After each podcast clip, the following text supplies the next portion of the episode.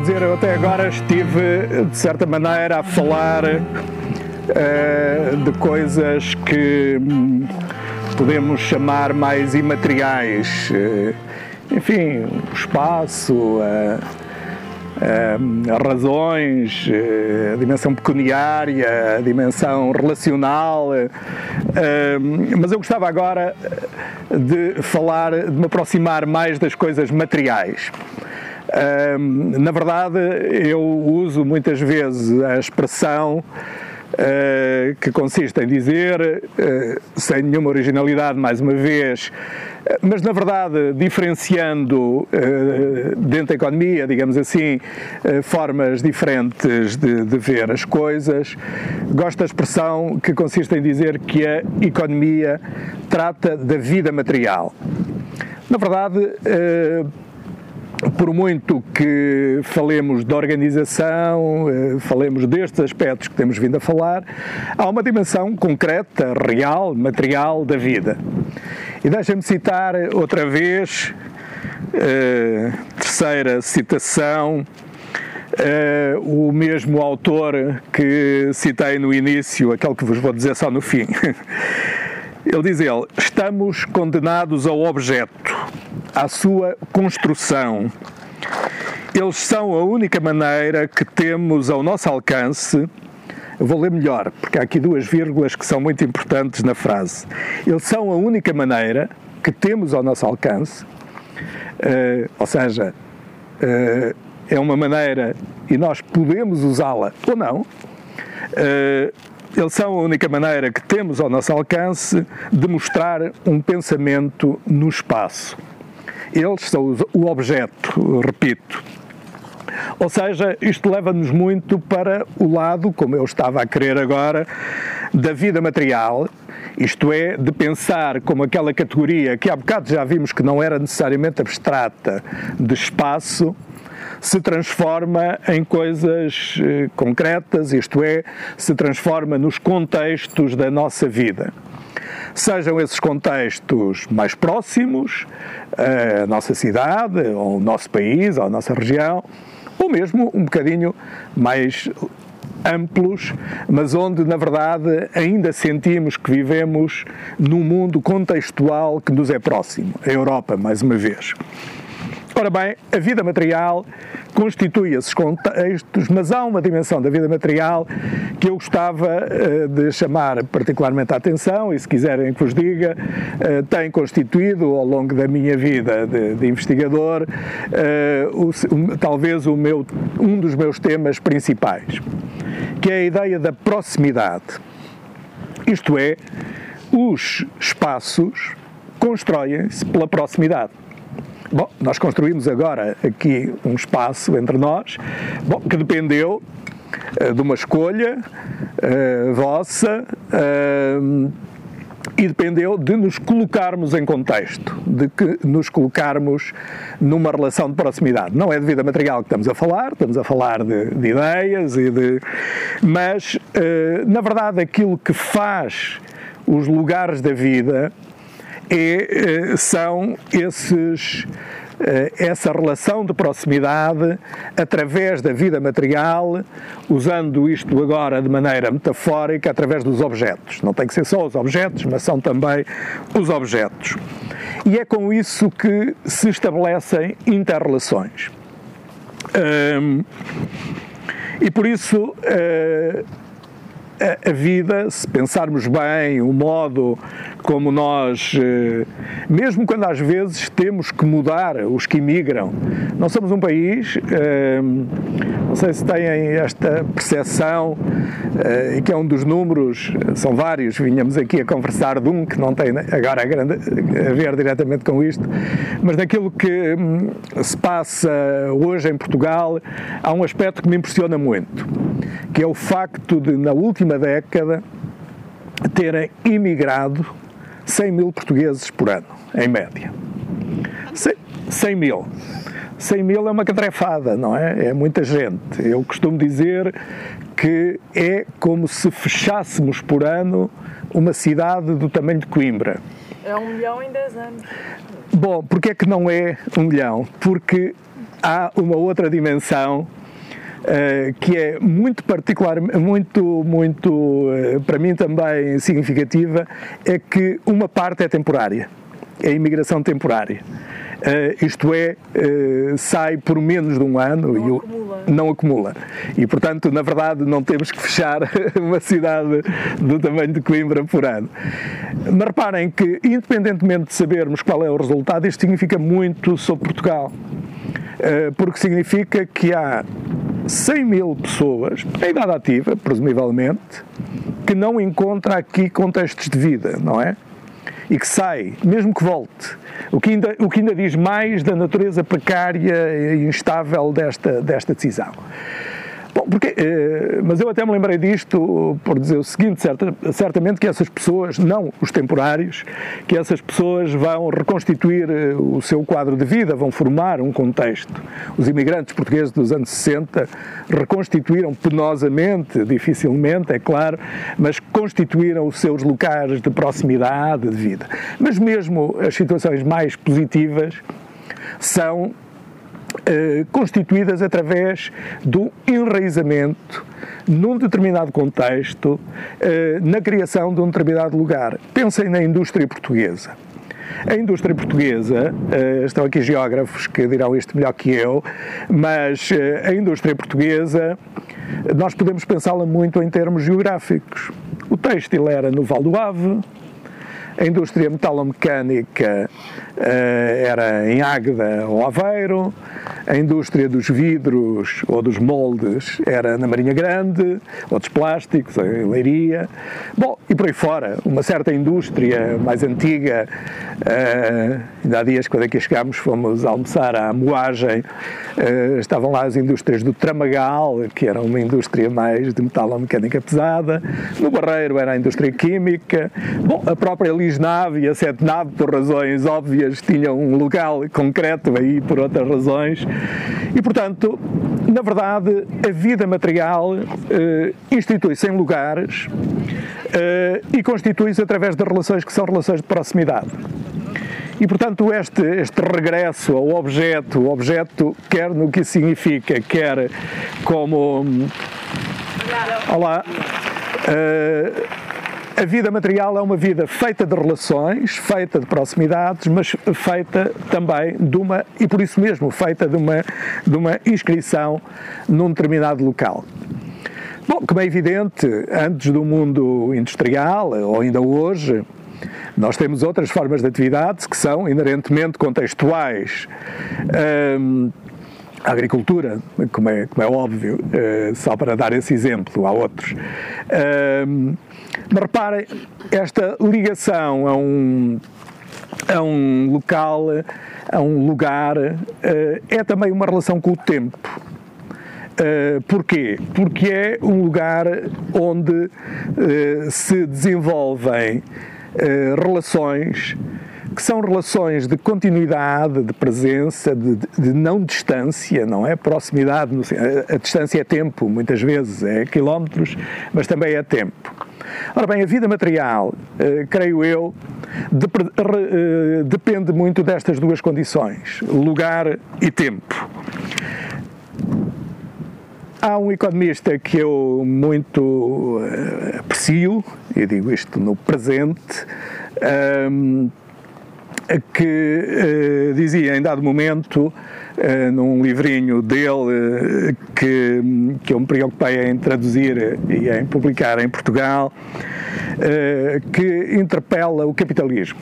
O que é o capitalismo? É uma longa história, não vou agora ir por aí que levaria muito tempo, mas ele diz uma coisa: bom, o capitalismo Uh, surge uh, não é porque há dinheiro, não, há, não é porque há máquina, não é porque há troca, uh, não é porque há crédito até, ou porque, porque há contabilidade que surgiu o capitalismo. Isso já existe há muitos séculos. O capitalismo surgiu quando houve quatro variáveis que foram especialmente transformadas, a tal transformação do lugar. Um, e uma dessas variáveis é o tempo. Uh, e ele dizia: a religião do capitalismo é o tempo, é o tempo linear, é o tempo infinito. O tempo linear é uma construção, porque o tempo originariamente é cíclico. Não é verdade? O tempo cíclico é, uh, é o tempo das estações do ano, é o tempo das colheitas, das sementárias, das colheitas, do, do ciclo agrícola, e é um tempo de regresso eh, ou seja, eh, cumpre-se um eh, uma determinada dimensão desse tempo e regressamos ao início. As sociedades assentaram muito na ideia de tempo cíclico. O tempo religioso, ou do ritual religioso, ou das festas, é evidentemente um tempo de. Um, é um tempo cíclico, é um tempo, é um tempo de regresso. Eu acho que é difícil imaginar o regresso sem, eh, sem uh, supor um lugar. Uh, ao contrário, o tempo linear, infinito, porque o tempo linear é o tempo, olha, do crédito, por exemplo.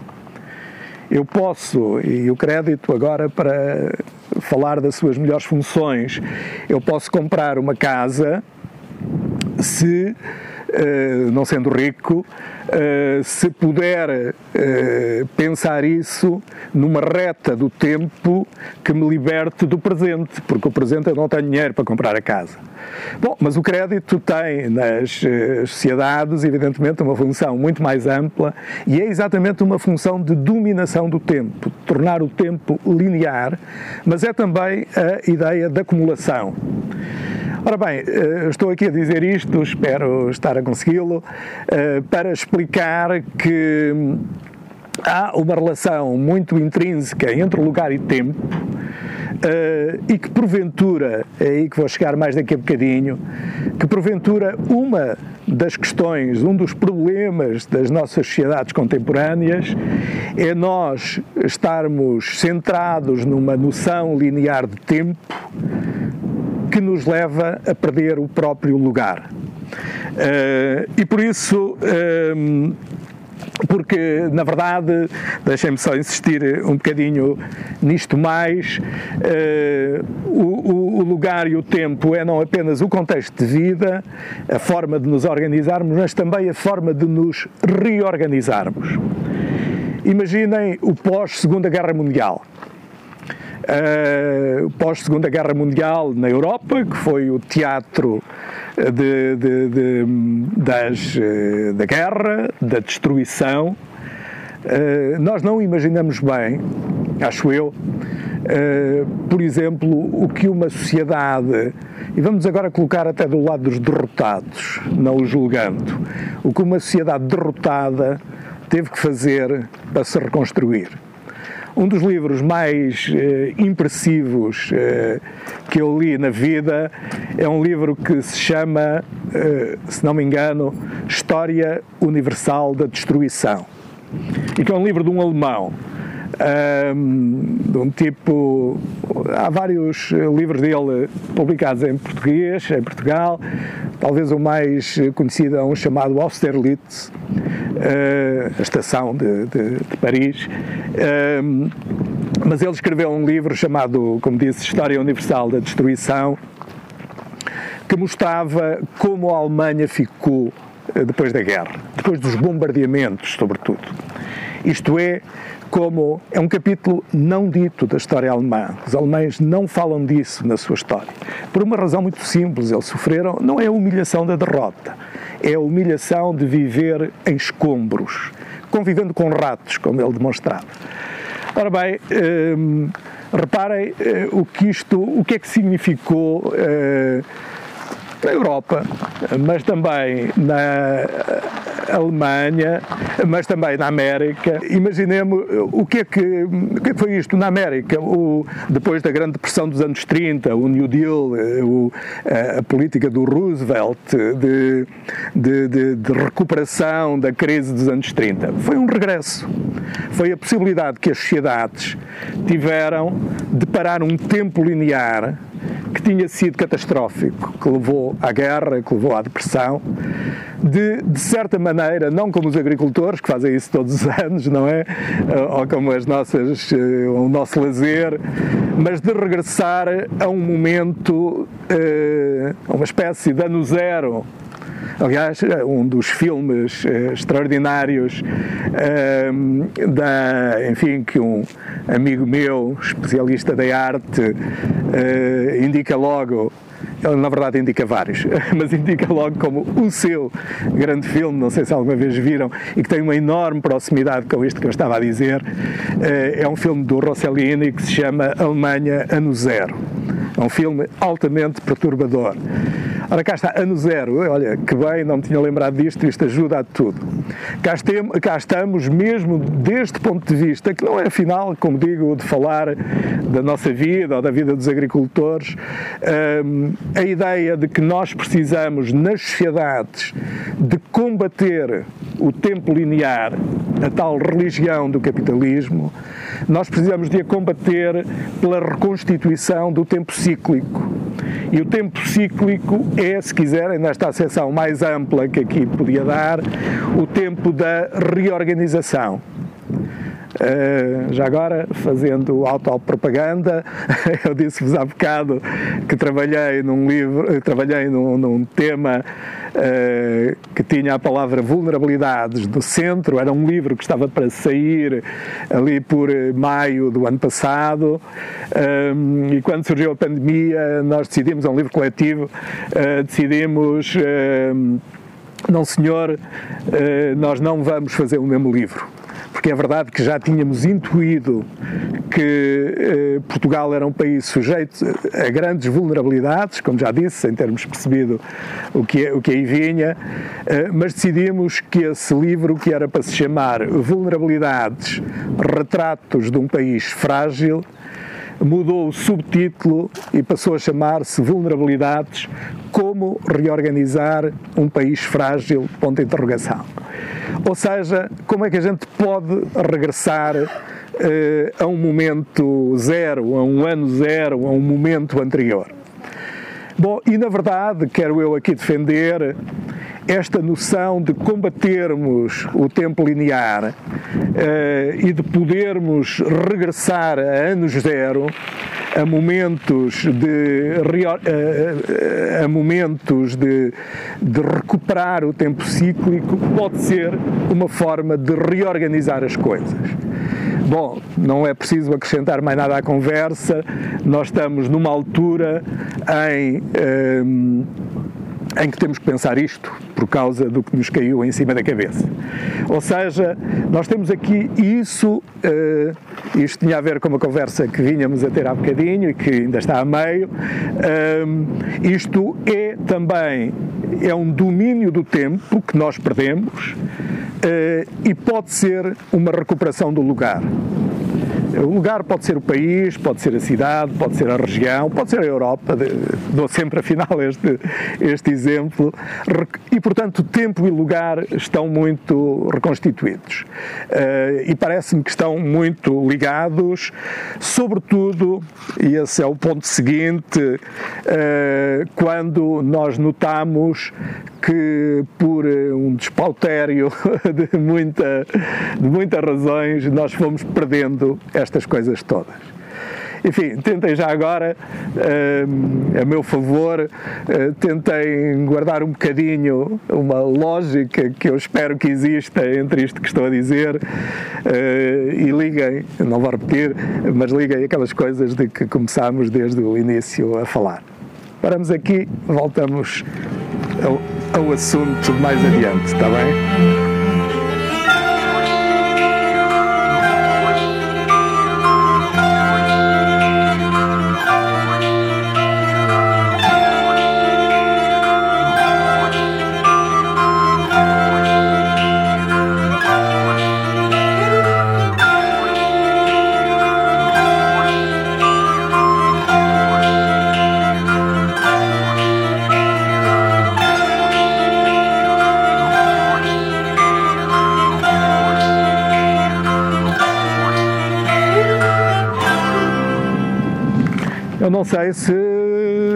Já estão fartos, se vos já acham, nós podemos parar, evidentemente, e abreviar em cada momento. Por isso, façam aí um sinal de fumo qualquer quando, quando acharem que é a altura de, de abreviar ou de não ser tão. O problema é que isto vai suscitando muitas perguntas. Ah, isso aqui é ótimo. Eu, não, exatamente. O objetivo não era ter um, como é que se diz, o, o, quadro da matéria. Isto não é matéria, isto é mesmo essas perguntas. Então vá, procurando abreviar um bocadinho mais, eh, tivemos então falar do tempo eh, e da, da, da capacidade que, no fundo, nos deve restar ainda de reconstituirmos formas de tempo cíclico, quer dizer, regressar a algum local. O 25 de Abril foi isso em Portugal.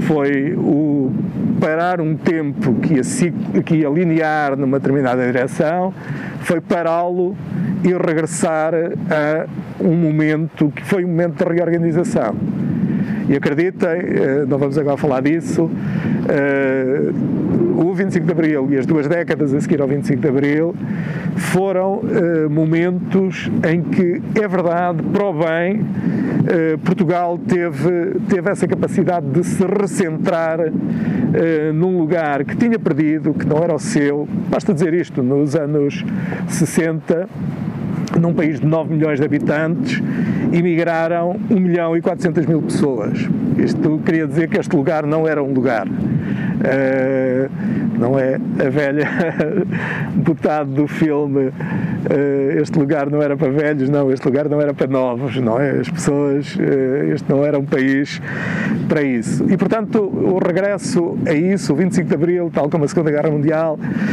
tal como agora na pandemia, há de ser um bocadinho essa possibilidade de reorganizarmos as coisas voltando atrás, em certo sentido. Este economista que, que, que eu gosto de citar a este propósito da, da interpretação do capitalismo, das questões quase filosóficas do capitalismo, era um homem chamado Bernard Maris, um francês, uh, que foi morto na redação do Charlie Hebdo, naquele dia fatídico de 7 de janeiro, uh, porque ele escrevia uh, regularmente no Charlie Hebdo com o pseudónimo de Oncle Bernard, o tio Bernardo, ehm, e, e, era um homem fascinante do ponto de vista das suas reflexões. Eh, eu ainda era um homem muito simpático, eu ainda da altura procurei trazê-lo a Coimbra, eh, não chegou a vir, mas era um tipo de uma enorme simpatia que eu conhecia ocasionalmente. Mas vejam, onde é que eu quero chegar agora? Eh, tempo e lugar são as formas que nós temos, na verdade, de exercício da voz, de deliberação, de reorganização, coisas que provavelmente se ligam muito aos tempos que vivemos. Eh, falei do capitalismo e deixem-me agora. O conceito de capitalismo eh, é um conceito operativo, é um conceito uh, que resume muito, porventura, daquilo que nas ciências sociais, na economia, na sociologia, nos estudos culturais, etc., as pessoas fazem, as pessoas que trabalham nessa, nessas áreas. E eu acho que ele é um conceito muito importante para a gente discutir. E há uma coisa, há uma pergunta que me acompanha há muito tempo e que, que, às vezes formulo com intuitos de uh, procurar perceber as coisas. Porque é que o capitalismo é um regime tão duradouro? Se pensarmos bem, o capitalismo existe há muito tempo. Uh, Ontem a conversar com a Lorana dizia, bom, esperemos que quando eu disser isto não esteja lá nenhum historiador que me venha dizer que eu não estou a ser muito rigoroso, mas provavelmente nenhum regime económico, social e político durou tantos séculos quantos o capitalismo dura. E, na verdade, o fim do capitalismo foi anunciado várias vezes o capitalismo ia desaparecer ou pela revolução, ou pela conflitualidade social, ou pelo excesso de exploração, ou pela sua insustentabilidade ambiental, ou por outras coisas. E a verdade é que, eh, para o mal ou para o bem, não desapareceu. Eh, e esta pergunta intriga-me. Eh, Porquê é que o capitalismo, afinal, tem sido tão duradouro? E eu tenho uma tentativa, apenas uma tentativa de resposta para isso. Se repararmos na história, ele nasceu realmente num país. A Revolução Industrial foi na Inglaterra, a Revolução Industrial foi em Manchester. Eh, a Revolução Industrial não surgiu aos trambolhões, por acaso, eh, nem por efeito histórico. A Revolução Industrial surgiu porque houve naquele país, através de leis, através da força, através do poder, um conjunto de circunstâncias que levaram a que esse capitalismo industrial eh, se desse. Uh, o meu filho Francisco contava-me há dias o que anda a dar na, na história, uh, anda a dar a Revolução Industrial, mas antes a professora tinha explicado que a Revolução Industrial só aconteceu porque previamente houve a política dos enclosures na, na, na Inglaterra, isto é, da vedação da propriedade comum agrícola, da sua apropriação uh, por alguém privada e, portanto, da, com todas as aspas que quiserem, libertação dos trabalhadores para que pudessem ser proletarizados e assalariados na indústria. Portanto, as coisas formam-se. É o tal trabalho da oficina do artesão, não é? As coisas formam-se uh, e, por exemplo, uma coisa que a gente está como adquirida, foi feita a tecnologia da máquina, uh, da procura que se começou a desenvolver, é, na verdade, uma construção jurídica, as leis que uh, definiram a propriedade da terra expulsaram os agricultores, bom, e por aí fora, por aí fora, por aí fora. E isso tem uma determinada local, como digo, para o bem ou para o mal, acontece num determinado local, para além daqueles exemplos que vos dei há pouco da da, enfim, da nossa indústria e da geografia da nossa indústria. O capitalismo foi, portanto, eh, uma entidade que, apesar de ter aquela noção do tempo, teve sempre lugar. Eh, teve sempre raízes. Eh, o capitalismo enraizou-se, não foi o mercado que fez o capitalismo. Isto pode ser chocante para algumas pessoas, mas não foi. O que fez o capitalismo foi a construção institucional uh, vou-lhe chamar assim, é um palavrão, eu sei, mas vou dizer isto mais rápido, foi a construção institucional que levou a todas aquelas condições e depois o capitalismo, em certo sentido, devolveu isso. Isto é, uh, criou emprego, redistribuiu rendimento, é verdade. Uh, houve um conjunto de, significativo de população que passou a beneficiar pelos salários da maior capacidade de criação de riqueza que existia. Capitalismo existiu eh, eh, da forma que existiu porque ao seu lado, porventura feito por ele próprio ou contra ele próprio, não interessa, houve um Estado, um Estado de providência, as lógicas redistributivas do Estado de providência. Eu podia discorrer agora aqui durante algum tempo, mas creio que não é necessário, para defender esta ideia, eh, no fundo estou a responder àquela pergunta, para defender a ideia de que a, eh, a, tal duração longa do capitalismo aconteceu por esse enraizamento, por ter um lugar e por, na verdade, o próprio espaço, o próprio território uh, ser um lugar de, de, organização da produção. Uh, não vou fazer striptease, uh, mas devo dizer que, para além de, de três de, de, de, três frases, também trouxe para aqui uma imagem. Uh, e essa imagem está na minha t-shirt. Uh, não sei se conseguem ver o que isto é.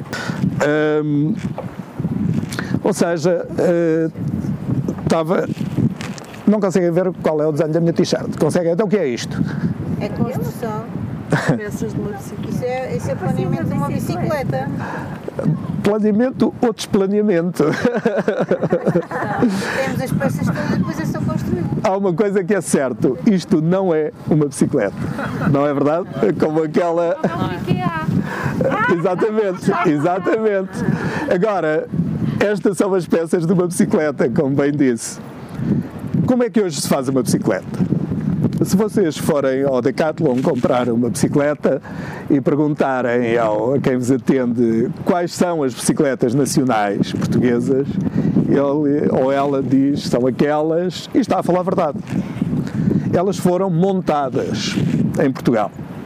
Foram montadas provavelmente no Porto que na nossa, quem conhece a geografia de Portugal, eh, não associa eh, o Porto às bicicletas, associava, eh, por exemplo, a Águeda. Eu estudei a indústria metalomecânica da Águeda dos anos 80 para a minha tese, por causa destas coisas do local, do território, dos sistemas produtivos locais, do território enquanto lugar de organização das economias ou para coisas muito simples, como fazer bicicletas, ou para o resto da vida, como acontece eh, nas cidades e noutras, eh, e noutras circunstâncias. Bom, e na verdade, nos anos 80, em Águeda, produziam-se bicicletas. Uh, e produziam-se porquê? Porque havia para aí umas dezenas de empresas, todas ali na proximidade, aquele conceito que usei há bocado, que tinham como, enfim, para fazer uma tese a gente tem que inventar umas palavras caras, não é? Uns conceitos sofisticados, que desenvolviam, portanto, um sistema de interrelações industriais, eh, de interrelações entre essas empresas e isso, na altura, para o poder da altura, para os ministros da altura, uh, lembro-me que havia um ministro da época, um homem estimável, aliás, o ministro Valente Oliveira, uh, que dava, parecia muitas vezes citado nos jornais, porque dizia em Águeda criam-se por dia não sei quantas empresas, não sei quantos uh, empregos. E era verdade. Uh, ou seja, havia um sistema baseado na proximidade, profundamente enraizado naquele território, que produzia bicicletas.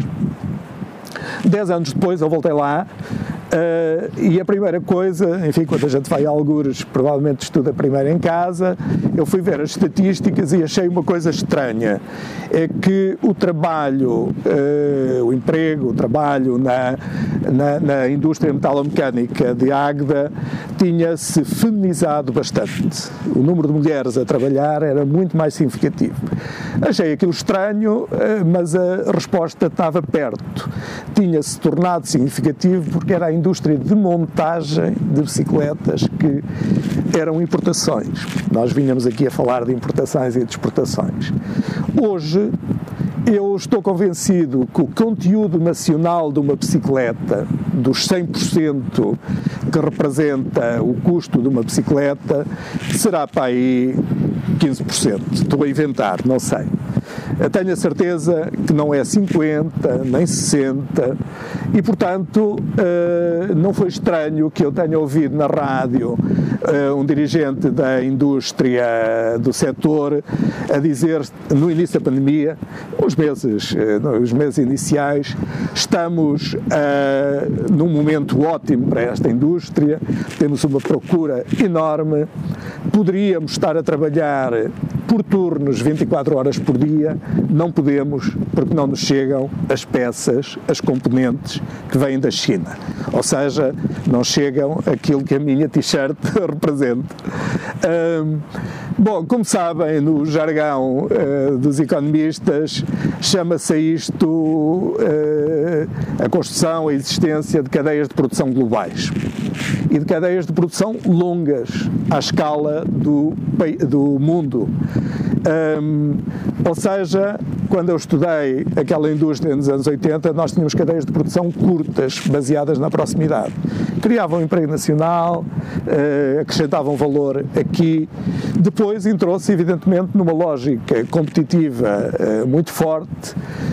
Um, e isto, para abreviar razões, é a minha ilustração para dizer, com este exemplo simples, e agora podemos falar uh, de várias outras coisas, vou falar só de uma, o capitalismo desenraizou-se. Uh, perdeu o lugar. Precisa de lugar, evidentemente, porque nós uh, não temos asas, não, não funcionamos no espaço aéreo, tem, aterramos, mas o capitalismo desenraizou-se, perdeu o lugar e, na verdade, procurou prolongar o tempo de forma infinita. E essa é talvez a razão principal da sua insustentabilidade. Um, E talvez uh, eu não sou uh, nem redentor, nem profético, mas se calhar falarmos hoje em dia da insustentabilidade do capitalismo começa a fazer muito sentido. Eh, porque eh, esse, esse desenraizamento é demasiado grande, as consequências ambientais disso sabemos quais são, e há uma dimensão de capacidade de reorganização e de reconstituição que se perdeu. Qual é este exemplo das bicicletas é banal, ehm, o, mas há exemplos evidentemente mais fortes. Qual é o significado mais forte de tudo? É, evidentemente, eh, a dimensão financeira e dos mercados de capitais. Voltemos à pergunta inicial sobre a classe ociosa. Quem é hoje a classe ociosa? Se não quiserem chamar assim, uh, por uh, ser um termo talvez demasiado exigente e que dificilmente podemos comprovar, qual é hoje a classe que não vive da produção e da criação de riqueza, como o Sr. Henry Ford, que era um capitalista, na verdade vivia, fazia por isso, ou o Sr. Alfredo da Silva, que era um capitalista português, na verdade também, vamos admitir que ele entrava todos os dias na sua fábrica e levava o mesmo ar inalado de azoto e não sei o quê da indústria dos adubos no Barreiro. Um, hoje, uh, onde é que está hoje o poder? Eu até me atrevo a dizer que o poder provavelmente não está nos capitalistas industriais. Até me atrevo a dizer que há se calhar uma dimensão de proletarização. Digitais nos digitais e nos financeiros. E nos financeiros. E a pergunta talvez seja esta: vamos dizer que não é uh, a classe ociosa, vamos falar de classe rentista. O que é um rentista? Um renti... Quem é que vive de rendas? Bom, conhecemos a acessão comum da renda de quem tem um prédio, por exemplo, e o põe no mercado. Evidentemente, é uma atitude parada, não é? É uma rentabilização de um valor acumulado, de um património, eh, que me cai na caixa, na minha conta bancária, se eu for o dono, ao fim do mês. Eh, talvez eu possa ser chamado, se for essa a minha vida, eh, um, uma, alguém ocioso, espero apenas pelo fim do mês ou pelo início do mês para receber a renda. Não sou com certeza um criador de riqueza nova.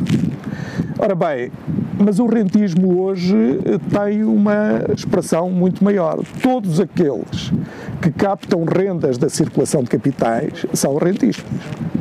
Uh, e, portanto, nós hoje temos um enorme poder que na verdade comanda o capitalismo, se quiserem até, se quiserem ser generosos, contra os próprios capitalistas industriais e que eh, produtores da riqueza e que são essa classe ociosa, rentista, que beneficia de uma coisa única, de pôr dinheiro a circular.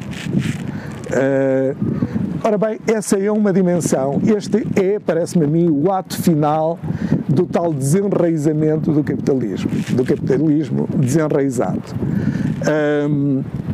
Ou seja, capitali os capitalismos já não são nacionais, já não são locais, já não são regionais, se calhar já não são das grandes regiões do mundo, a Europa, as Américas, as Ásias, são na verdade de uma esfera, uh, bom, uh, a que nos habituámos a chamar global. Uh, isto funciona. Com a pandemia começámos a ver todos os perigos disto e não é preciso gastarmos conversa nisto. Vou-vos ler a minha última citação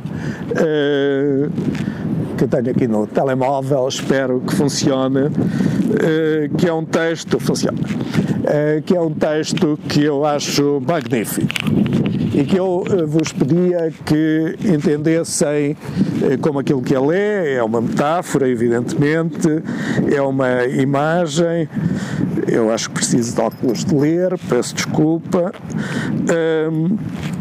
é um género literário muito preciso, uh, chamado falsificação literária, mas que não é propriamente um crime. Uh, isto é, um grande escritor latino-americano, Jorge Luís Borges, que era descendente de portugueses, e o Borges vem daí, embora os latino-americanos não digam Borges, digam Borgas, ou assim uma coisa parecida.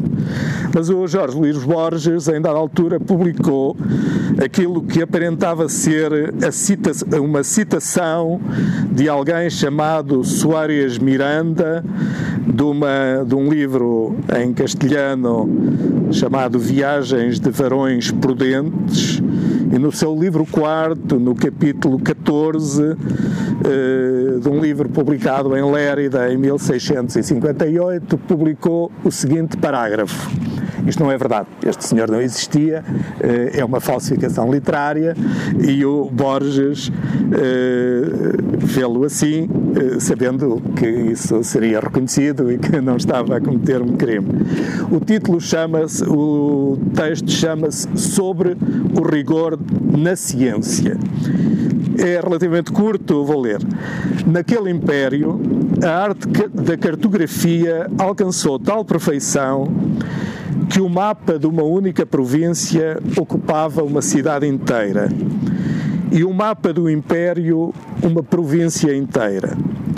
Com o tempo, estes mapas desmedidos não bastaram e os colégios de cartógrafos levantaram um mapa do Império que tinha o tamanho do Império e coincidia com ele ponto por ponto. Menos dedicadas. Uh, vou ler de novo, menos dedicadas ao estudo da cartografia, as gerações seguintes decidiram que esse dilatado mapa era inútil e não sem piedade entregaram-no às inclemências do sol e dos invernos. Nos desertos do oeste perduram despedaçadas ruínas do mapa habitadas por animais e mendigos. Em todo o país,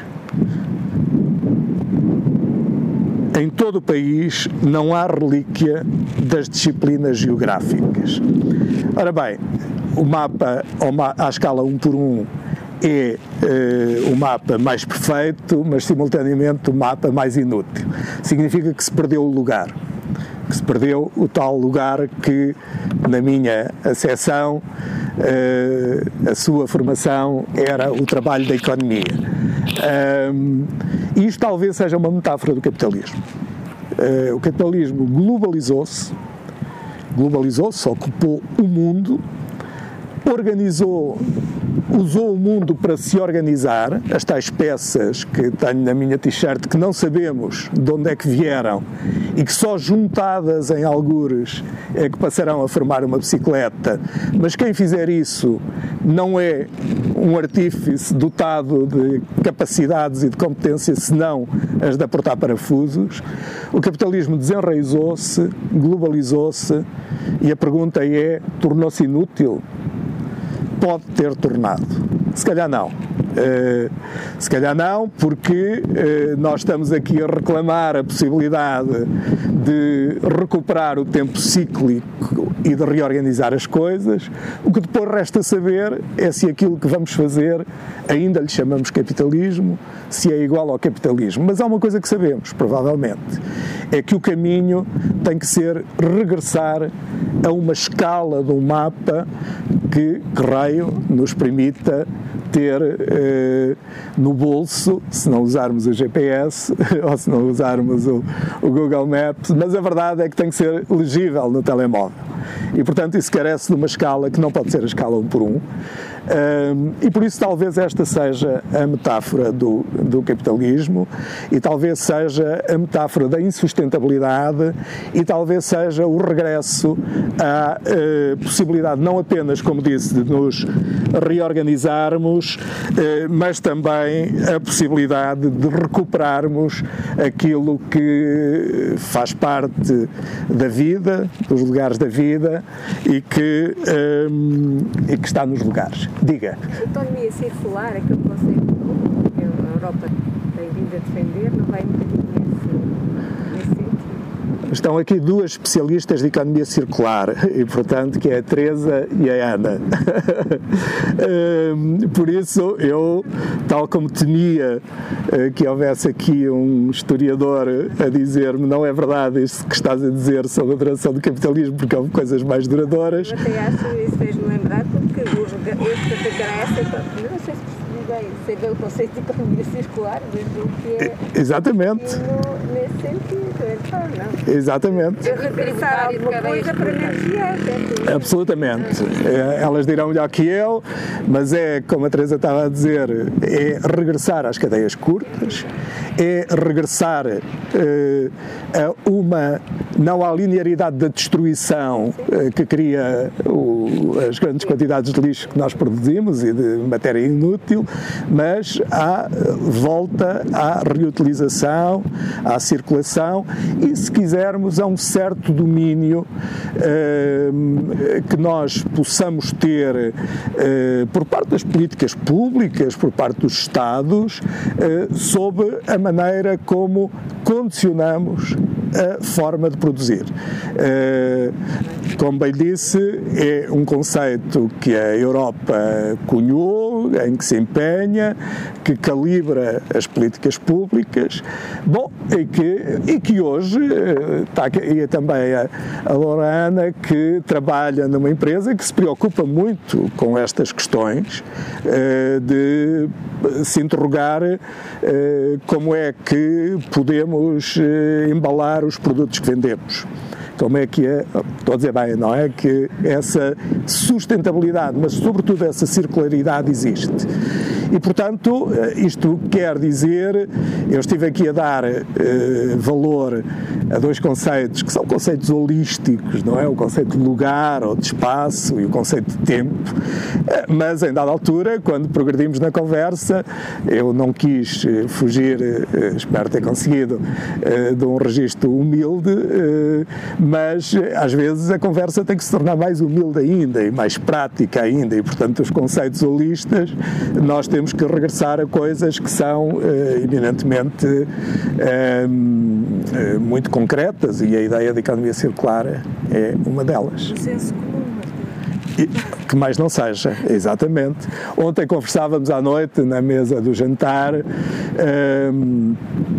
lá está, tem a ver com uma outra acessão de circularidade, que qualquer hortelão, qualquer eh, camponês sabe que não planta as cebolas todos os anos no mesmo terreno, as, eh, no mesmo lote de terreno, as faz rodar, não é? Um, e é um bocadinho esse regresso às coisas. De um ponto de vista global, quando fizermos isto em tudo, onde é que nós estamos? Não interessa. O que é que chamamos à sociedade que assim se organize. Parece evidente que temos que ir por aí. Ou seja, nós tivemos os regressos trágicos, dramáticos.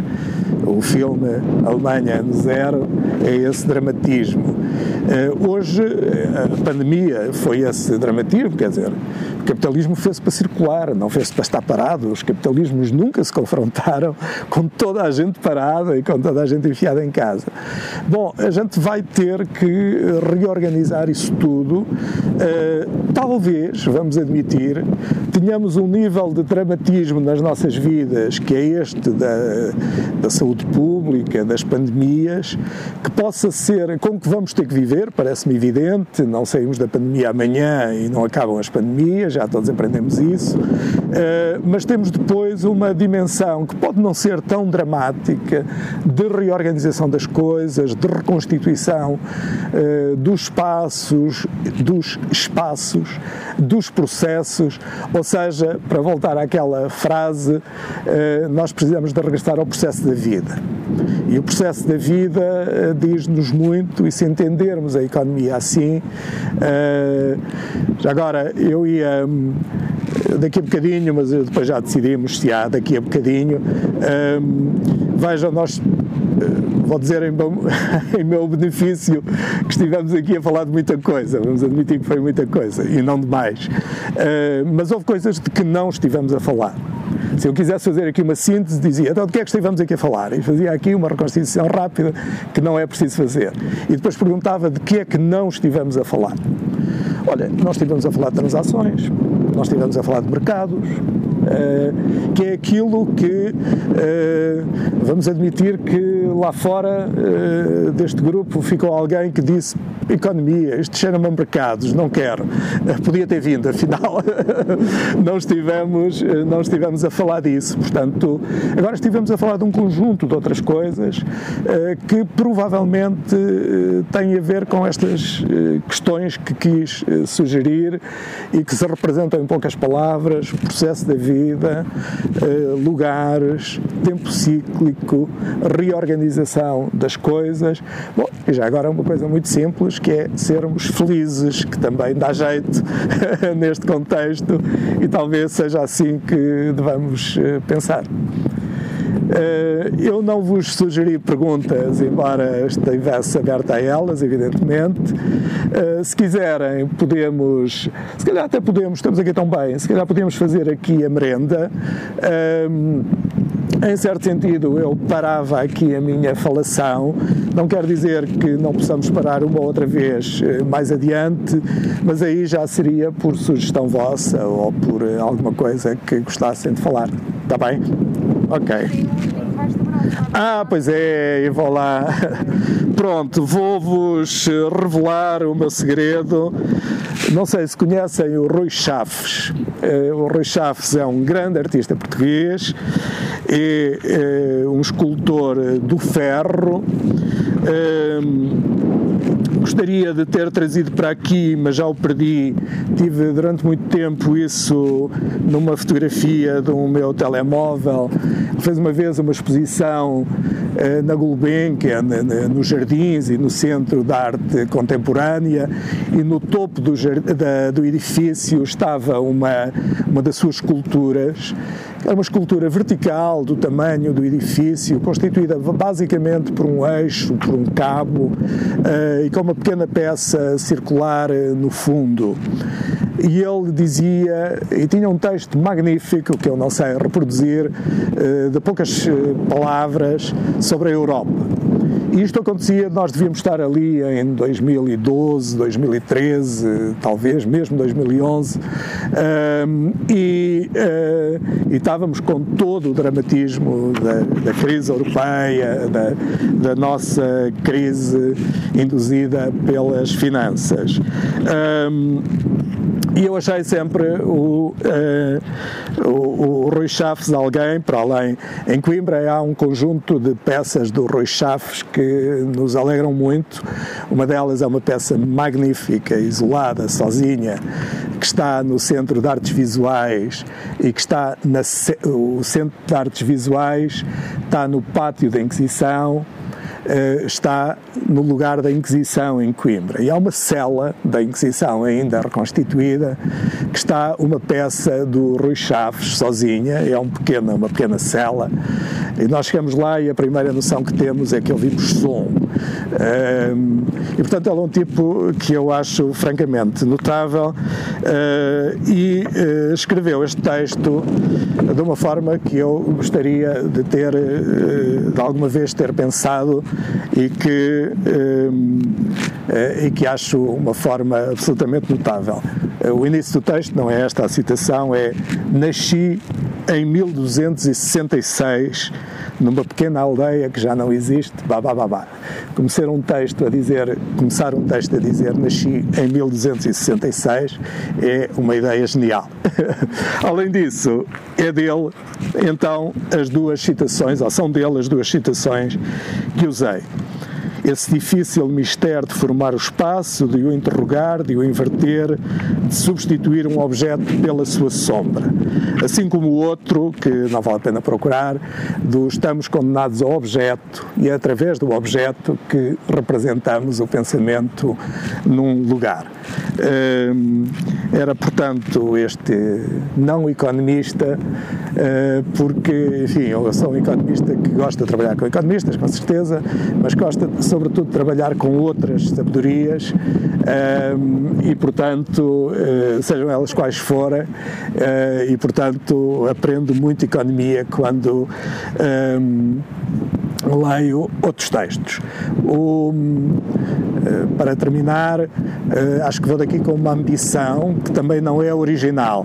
Aquele meu amigo que citei há bocado, o Bernard Maris, eh, escreveu uma vez um livro chamado um, Michel Houellebecq. Houellebecq é aquele romancista francês muito famoso, amigo dele. Michel Houellebecq, vírgula, economista. Talvez eu agora tenha ganho a ambição de escrever um texto chamado Rui Chaves, economista. Como ele não está aqui e eu não o conheço, não fica, não fica uma dívida que, que ele me venha cobrar, portanto ficam só vocês a saber.